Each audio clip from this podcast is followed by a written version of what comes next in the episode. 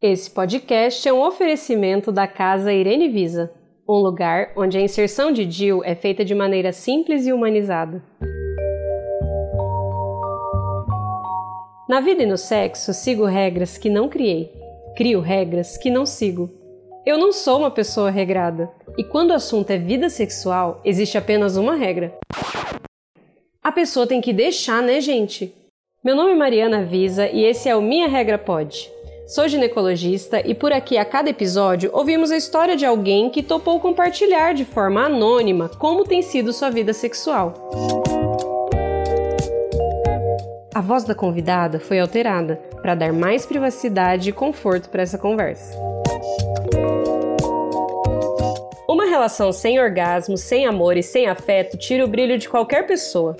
Mesmo quando essa pessoa é como a nossa convidada de hoje, que é toda colorida, gente. Ela tem um sorriso tão lindo que parece propaganda de TV. Ela brilha, ela é viva e radiante e você vai dar muita risada ouvindo a história de quando ela pensou que estava doente. E gravidez lá é doença, Brasil?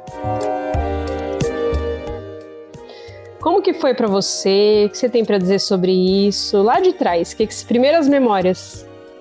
Eu eu perdi minha virgindade com 19 anos, né? Meu primeiro beijo foi toda uma história. Uhum. É, e aí eu falei: ah, não, para perder a virgindade eu quero que seja uma história também. Eu quero que alguém pergunte: ai, como foi? Eu tenho uma coisa para contar. Não quero que seja assim, de qualquer jeito, né? Sim. E aí no ensino médio é aquela loucura. Todas as suas amigas perdendo a virgindade. Aí fala: nossa, mas e aí? Ah, não, que esperar, o quê? Não, vai logo, que é ótimo, que é incrível, que não sei o quê. Aí eu falei: não, imagina, eu quero uma história. E aí eu nunca tinha namorado. Então eu falei: não, vou esperar, eu quero uma historinha bem de princesa. Aí tá. É, e aí, com 19 anos, eu já, eu, eu, assim, não namorava, né, mas eu ficava bastante, curtia bastante, conhecia pessoas, mas nunca chegava aos finalmente, né? E aí, uhum. muita gente nem acreditava. Aos finalmente que você fala é tipo penetração. E não, nem nada, nem nada demais, era só um beijo nada, na boca. Só beijo na boca. Nada demais. É. Eu falava, ah, vai que eu não consigo, né, resistir na hora, e aí não tem a história que eu tanto esperei. Aí quando começava a esquentar as coisas, eu falava, ah, então, tchau, vou pra minha casa, tá? A gente se vê outro dia. Parem a música, vamos é. tocar o bar. É. E aí muita gente nem acreditava que eu era verde. Falava, essa menina, é, conversa, né? Não é possível. E aí eu trabalhava em balada, então eu conhecia muita gente, sempre fui cheia de amigos, assim, toda doida, toda extrovertida. E já eu dormi com pessoas sem fazer nada, sabe? Só de dormir mesmo, de carinhozinho. Ai, que delícia! E é melhor que sexo às vezes, né? Como é melhor. Sim. e aí a, pessoa ficava na expectativa, tipo, não, né? Vai chegar uma hora, ela vai, não vai aguentar. Eu, bem tranquila, dormia, tudo, acordava no outro dia, beijo, estou indo pra minha casa. Até Beijo, tchau, tchau. É. Sono dos justos. É. Aí um belo dia, é, no meu aniversário de, de, de 19 anos, eu fiz uma festa, e aí eu trabalhava num lugar e aí eu tinha um supervisor, né? E aí esse uhum. meu supervisor se convidou para a minha festa. Eu nem convidei porque eu não ia muito com a cara dele. Ele se convidou, falou: ah, eu posso ir? Eu falei: ah, pode ir, né? Tudo bem, você não vai, vai conhecer lá. ninguém lá, só vai me conhecer, mas pode ir. E aí ele foi e levou o irmão mais novo, eu acho que o irmão dele na época tinha uns oito anos. E aí eu lá curtindo a festa, com meus amigos, com a minha família, e ele lá, todo afastado de todo mundo no canto. E aí ele pegou e falou assim: é, ai, ah, tem uma pessoa aqui querendo ficar com você. E aí eu falei, como tem uma pessoa querendo ficar comigo aqui se ele não conhece ninguém? A pessoa foi falar pra, logo para ele que queria ficar comigo no meio de tanta e gente. essa pessoa? É, aí eu falei, nossa, a pessoa fala para ele que quer ficar comigo, já não é do meu interesse, não quero mais. Nem aí não dei muita importância, achei bem ó, essa pessoa, aí no final que ele deu, viu que eu não dei muita atenção, já estava quase clareando, já estava quase amanhecendo. Aí ele, ai, queria te contar quem é a pessoa. Eu, hum. Até aceita. Aí né? ele ficou todo sem graça lá, ah, tudo bem e tal. É que essa pessoa era eu. Aí Olha. eu falei, que menino?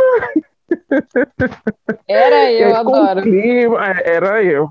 Aí ficou todo um climão, fiquei super sem graça, mas enfim, fui curtir minha festa e esse menino não ia embora de jeito nenhum. No final da festa, já tinha todo mundo indo embora, eu estava limpando a minha casa, aí ele falou, ah, eu queria te levar ali pra gente conversar e tal, enfim, papo vai, papo vem, eu falei, ah, já tá aqui essa hora da manhã, já tô limpando a minha casa, vou ficar com ele, né? Tá querendo? Beleza. Ficamos, e isso era num domingo, eu fiz a, a, festa no sábado, isso era num domingo, eu ia trabalhar na segunda-feira e ele era o meu supervisor, né? Uhum. Eu fiquei pensando, meu, eu vou chegar lá na segunda-feira, vou fingir que nada aconteceu, que eu nem conheço a pessoa, enfim. E aí, na segunda-feira a gente ficou de novo, na terça a gente ficou de novo, ficamos a semana inteira. Na sexta-feira, esse menino veio pedir minha mão para os meus pais. Gente, Uma semana mas bem... Depois. Nossa, meu Deus do céu! Isso era Uma no século XIX. Isso. Exatamente. É. E aí, eu até então nunca tinha, eu ficava com muitas pessoas, mas eu nunca tinha, nunca quis, na verdade, nunca me interessei em namorar, não queria, tava curtindo minha vida, né? Mas eu achei tão bonitinho o fato dele vir pedir pros meus pais, sabe? Que eu falei, ah, uhum. eu acho que eu quero. Uhum. Aí peguei, aceitei, começamos a namorar. E aí depois que a gente começou a namorar, ele, ele me pressionava muito para perder a virgindade logo. Ele falava, e aí? Falava dessa forma. E aí, quando a gente vai resolver isso? Vamos resolver isso hoje? Vamos resolver isso amanhã? Sabe, ficava me apressando. Falava, ah, quando eu me senti confortável, calma lá, né, e tal. E aí eu comecei a ficar, comecei a me sentir pressionada. Uhum. E um dia a gente foi lá para casa dele, e aí ele falou assim: e aí, vamos resolver isso logo? E aí foi, mas não porque é, sabe, não, não foi da forma que eu queria. Aconteceu porque eu já estava, já estava me sentindo pressionada também, e aí foi, foi horrível, péssimo, não me senti confortável em nenhum momento. E aí ele falou assim para mim. É, ah, estavam, ele estava usando camisinha, aí ele falou assim, ai, tá doendo, eu falei, tá, tá horrível, não, nossa, tô odiando, por mim a gente parava aqui agora, ele falou assim, eu vou tirar a camisinha que vai ficar melhor, Aí eu falei, tá. Bendita a hora que eu falei, tá. Para tudo e chama a NASA. A decisão de tirar a camisinha é uma decisão conjunta. Não deixe essa decisão na mão de uma outra pessoa. A relação sexual é uma troca, é preciso simetria, equilíbrio e qualquer que seja a decisão tem que ser boa para todos os envolvidos. Ele tirou, terminamos, ok. Passou o tempo, né? Passou um mês, eu comecei a ficar doente, doente, nossa, muito enjoada e fraca. Esse, nesse mês, é, no mês seguinte eu perdi, eu acho que foi 7 ou 8 quilos num mês, fiquei muito nossa. mal, e aí eu ia no médico, fazia vários exames. E, e vocês tiveram só essa relação? Não, tivemos outras. Depois dessa, ah, tá. tive outras. Essa foi só a primeira vez. Uhum. Só que todas as outras com preservativo. Tá. E aí as médicas perguntavam: quando foi sua última, sua última menstruação? E aí eu falava e nem fazia teste de gravidez nem nada. Até que eu tive que ficar internada, porque eu não conseguia tomar remédio, eu vomitava, passei muito, muito mal. É, teve um exame que deu H. pylori, né? Uhum. É a hum. bactéria lá no estômago. Uhum. E eu tive que ficar internada para ver se eu conseguia, é, se os medicamentos na veia é, davam resultado. E aí que fizeram todos os exames e fizeram o exame de gravidez mesmo assim. E aí deu lá que eu estava gestante. Você já estava de quantas e, semanas? É, eu engravidei no, no, dia que eu perdi a virgindade. Uh. E eu fiz, eu não, achei que não, né? falei, não é possível, a primeira vez nem conta, a primeira vez não tá valendo ainda. E aí eu falei, não, não é possível, né? E aí eu lembro que foi no dia da minha alta que saiu o, o resultado do exame, fiquei internada sete dias. Aí entramos na sala e a médica falou: Você tá mais que grávida, parabéns. Aí eu falei: Não tô. Aí ela falou: Tá sim, parabéns. Eu falei: Eu sei da minha vida, não estou. Tchau, fechei a porta. Vazou. E aí sentei do lado da minha mãe e nervosa. Minha mãe não tava, minha mãe ficou na recepção. E eu nervosa. E aí minha mãe, você tá bem? Eu falei, não, ainda tô passando mal. e aí eu não falei para ela nada, não falamos. E eu fiquei muito nervosa porque ele tava feliz, ele tava eufórico, tava feliz, e eu tava muito nervosa. Eu falei, gente, como assim? Eu acabei de perder a virgindade, eu não posso estar grávida. E uhum. um mês de namoro, meu primeiro namorado, o que, que tá acontecendo? Não, como assim? E aí, é, nesse mesmo dia, ele contou pra mãe dele, e aí ele falou: você tem que contar pra sua mãe.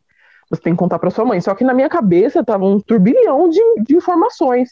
Eu tinha que contar para minha mãe que eu tinha perdido a virgindade e já tinha que contar para ela que eu estava grávida. Hum. E assim, era muita coisa. É, aí no dia que a gente foi contar para minha mãe, é, eu não tive coragem de contar, a gente sentado assim no portão, tomando sol, e aí ele ficava olhando assim pra minha cara e eu fazendo a louca, né, disfarçando e tudo mais, e aí ele falou assim para ela: Ah, eu quero te contar uma coisa.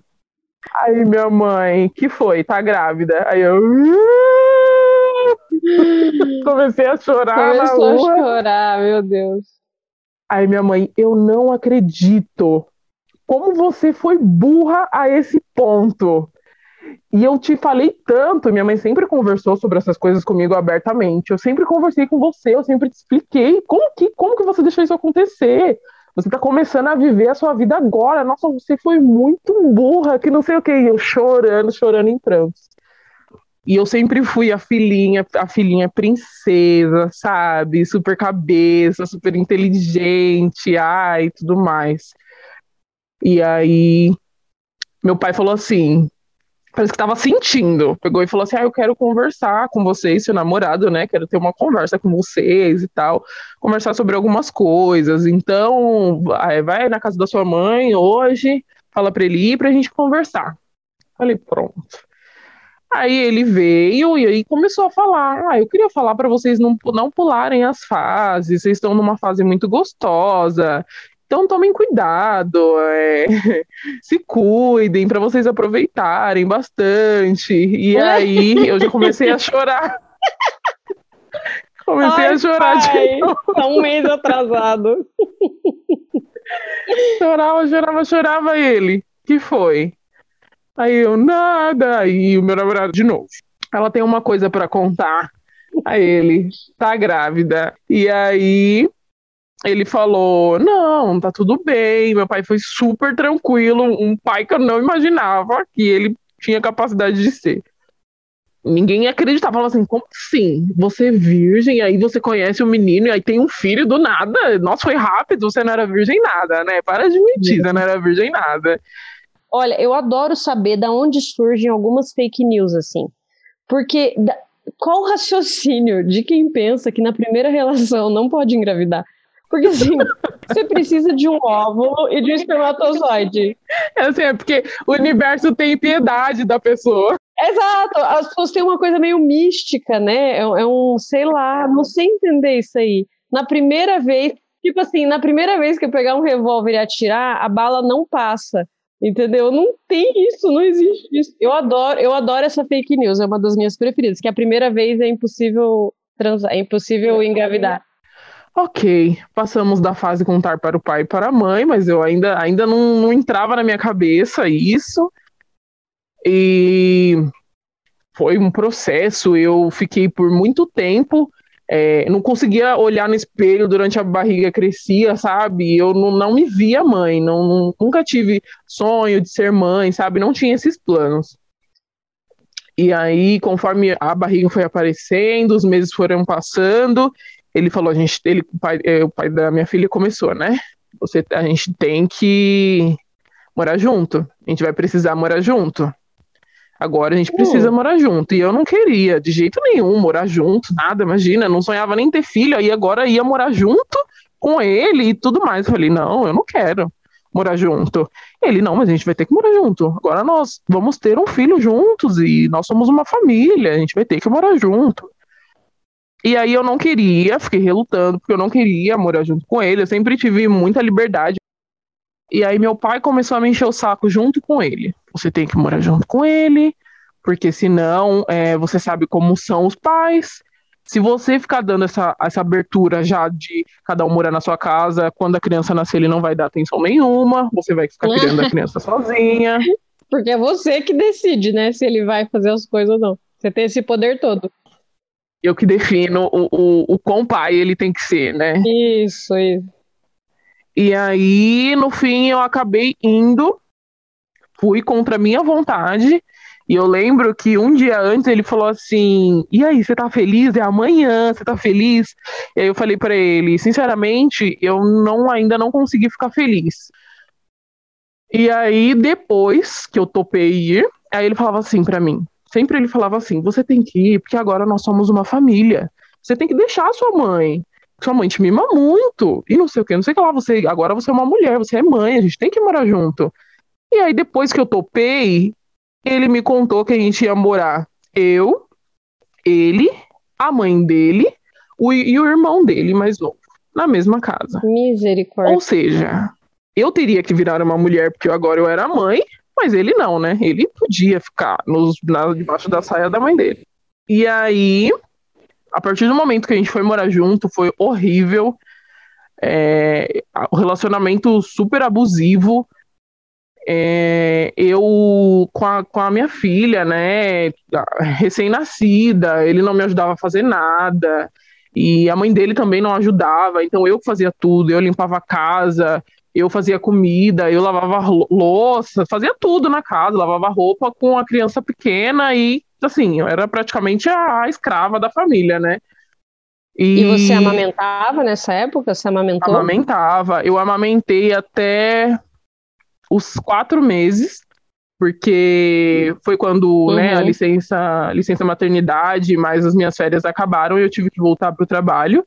E eu tinha pouco leite também. Então, uhum. a primeira vez que eu dei uhum. a mamadeira para minha filha, ela já não quis mais peito, porque a diferença era muito grande, né? Eu saía pouco leite no meu peito e da mamadeira saía bastante.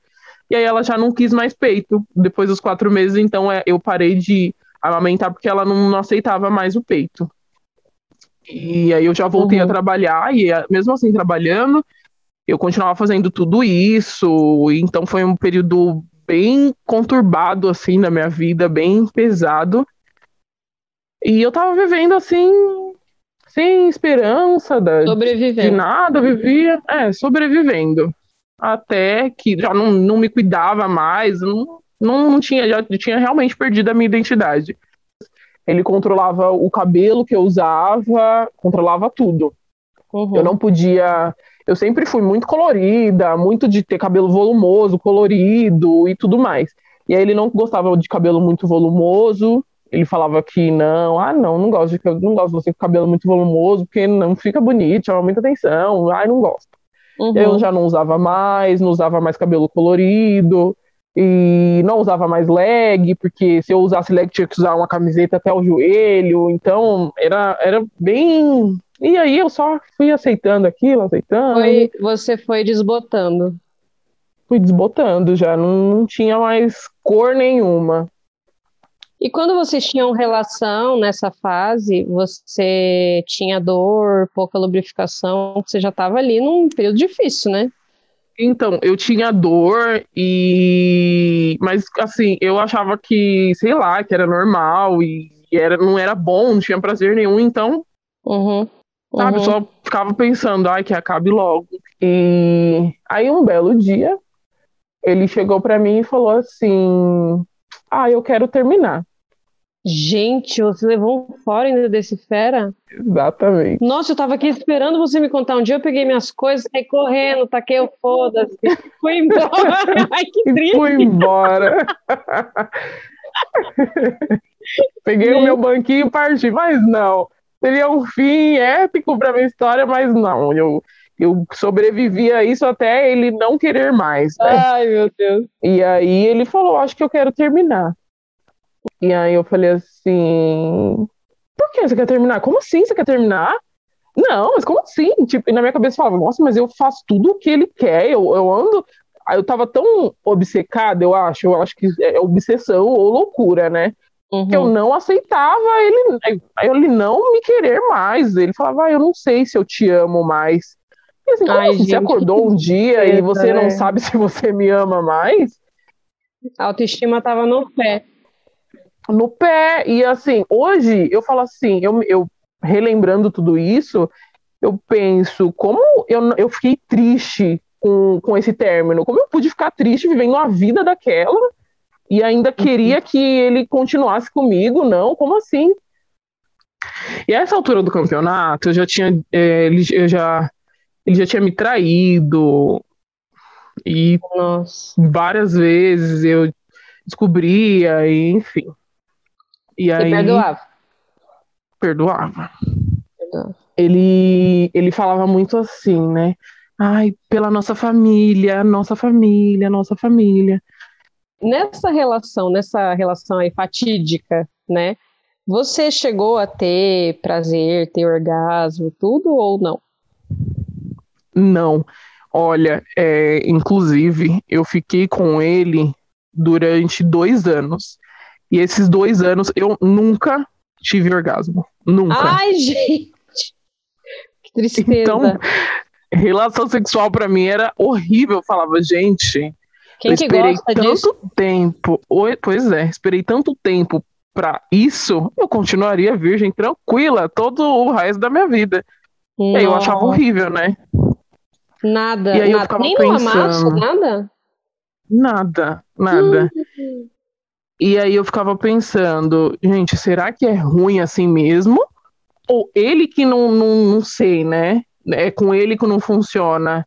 Eu acho que. E aí eu ficava pensando, nossa, e agora eu vou ficar com esse menino pro resto da minha vida, só vou conhecer isso, e talvez não é assim, né? E Uau. eu vou ter que me, me, me acostumar com isso. Então foi horrível. E assim, eu era totalmente afastada da minha família. Ele me afastava totalmente da minha família. Uhum. É, ele não deixava. Eu passava semanas sem falar com a minha mãe, porque ele falava: ah, agora você é mãe, você é uma mulher, você tem uma família, você não tem que ficar mais no rabo da saia da sua mãe. Então eu era totalmente afastada da minha família, sabe? E aí, quando meu pai me viu nesse almoço, ele falou assim: Meu Deus, o que, que tá acontecendo com você? Olha como você tá, olha essa roupa, olha esse cabelo e tal. Nossa, o que, que tá acontecendo com você? Quem é você? Quem é você? Quem você se tornou? E aí eu fiquei pensando, pensando, aí falei para ele: Olha, é, eu vou entrar na academia, eu vou fazer minha faculdade e eu vou tirar minha carta. Aí ele, nossa, mas como você vai ter tempo para isso e ter tempo para nossa família? Não, não vai dar. Como que você vai fazer faculdade e ter tempo para nossa família? Não, você vai ter que escolher. Ou as suas coisas ou a nossa família. E aí eu desisti da faculdade, desisti da carta. Não, desisti da academia e desisti da carta. Mas a faculdade eu ficava eu ficava no pé porque meu pai ficava falando, porque por mim também eu desisti até da faculdade. Mas quer dizer, você tinha que escolher, mas ele não. Ele não, imagina. Ele fazia o que ele queria da vida dele. Ele não, ele nunca. Ele, ele não. Ele não, ele não escolhe. Ele, ele era o dono nada. da vida dele e da minha, exatamente. Isso. E aí é, eu fiquei batendo nessa tecla de faculdade, de faculdade, e ele falava: você vai ter que escolher ou a faculdade ou a nossa família. Você vai ter que escolher ou a faculdade ou a nossa família.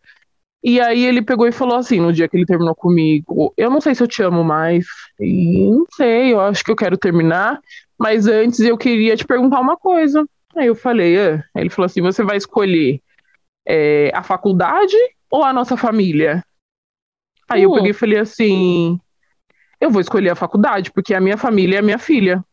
Mas eu falei isso tipo, da boca para fora, porque para mim, se ele me deixasse, eu ia morrer, eu não ia aguentar, não ia sobreviver. E aí ele falou assim: a gente então, tem que manter bem. uma pose também, né? O orgulho nunca vai embora por completo, né? A gente sempre tem. Eu não tá, Tava ali no pé. A gente tá rastejando, a gente morre atirando, né? Exatamente. E aí sobrou essa última frase. E aí ele falou assim: então tá bom. E aí, depois que eu voltei para casa, eu falo que, nossa, foi retirada a venda dos meus olhos, né? Porque aí uhum. eu enxerguei tudo que eu vivia, tudo que ele fez comigo, sabe? Quando eu voltei assim pro carinho da minha família, pro carinho, pro conforto ali, eu eu voltei, sabe? Foi voltando a cor. Uhum. E aí eu fui, comecei a minha faculdade, é, comecei a, a tirar carta e tal.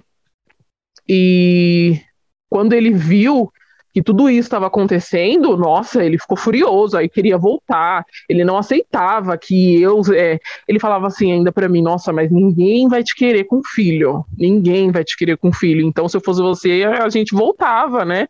Ou a gente continuava ficando, pelo menos. Uhum. Eu falei assim: ah, então vamos ver. Eu não, não importo que ninguém me queira, tô focado em outras coisas, beleza. Era um negócio da China que ele estava te oferecendo, né? Era para voltar lá, para não ter orgasmo nenhum, para libido no pé, o cabelo murcho, desbotada, sem poder trabalhar e limpando a casa para 17 pessoas. Exatamente. Entendi. Tentador. E aí, tentador, nossa, uma proposta irrecusável, mas graças a Deus, Deus foi na minha vida e eu recusei. e aí, mas eu tinha, morria de medo de de me relacionar de novo. Falei, nossa, nunca mais eu quero namorar na minha vida. Deus que me livre. Se relacionamento é isso, eu não quero mais, não quero mais.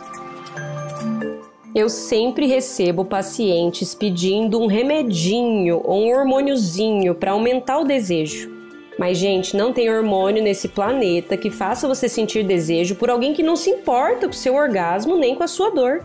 Sempre que uma pessoa se queixa de falta de desejo, eu pergunto: tem dor? Tem lubrificação? Tem orgasmo? Se a relação não for de qualidade, jamais teremos vontade de fazer. É como no parquinho de diversões e ficar assistindo somente a outra pessoa brincando na roda gigante. E esse é o tipo de assunto que precisa fazer parte da consulta ginecológica de rotina. E, e aí eu fiquei é, três anos é, solteira depois disso não quis ter relacionamento com ninguém e ainda assim eu me né, tive relação sexuais, sexual com outras pessoas, mas com penetração ainda não tinha um orgasmo, sabe? Eu, eu mas dessa não vez... estava confortável.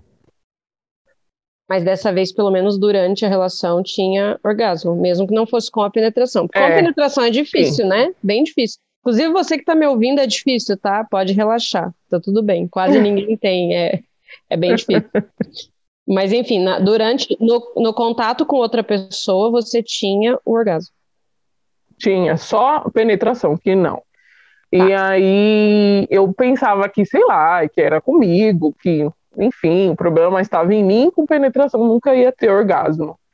Hum. Até que um belo dia de sol conheci meu namorado atual. E aí, desde o início, é, nosso relacionamento sempre foi bem leve, sabe? Sempre me senti muito confortável com ele, desde o primeiro dia que a gente se conheceu. E aí, quando a gente teve a primeira relação, e aí aconteceu já na primeira vez. Eu ah. falei, gente. Gente, foi, não que que é era é fake news, Brasil. O que eu tô sentindo aqui agora? Ai, que delícia. Que sensação é essa que eu nunca tive?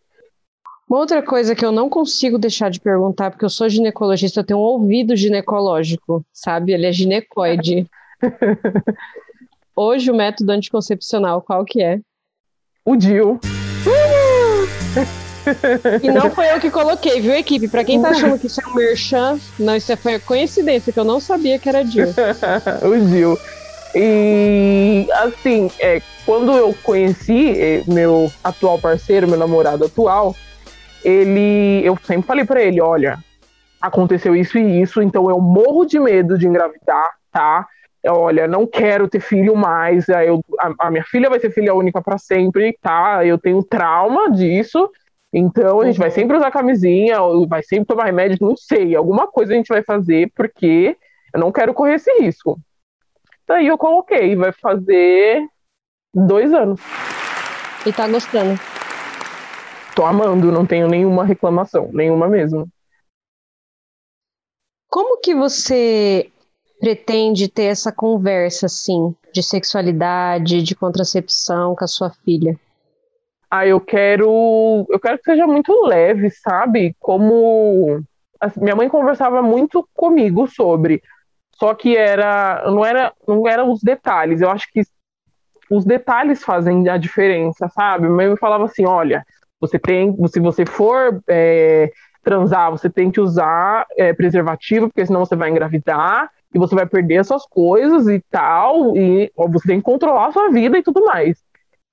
E aí é, eu tinha medo também de começar a tomar o anticoncepcional ou alguma coisa para me preservar antes de ter a relação, eu ia ter que falar isso para ela, e eu ficava com medo dela ficar pensando que eu já estava saindo com todo mundo e ficar me pilhando e tal.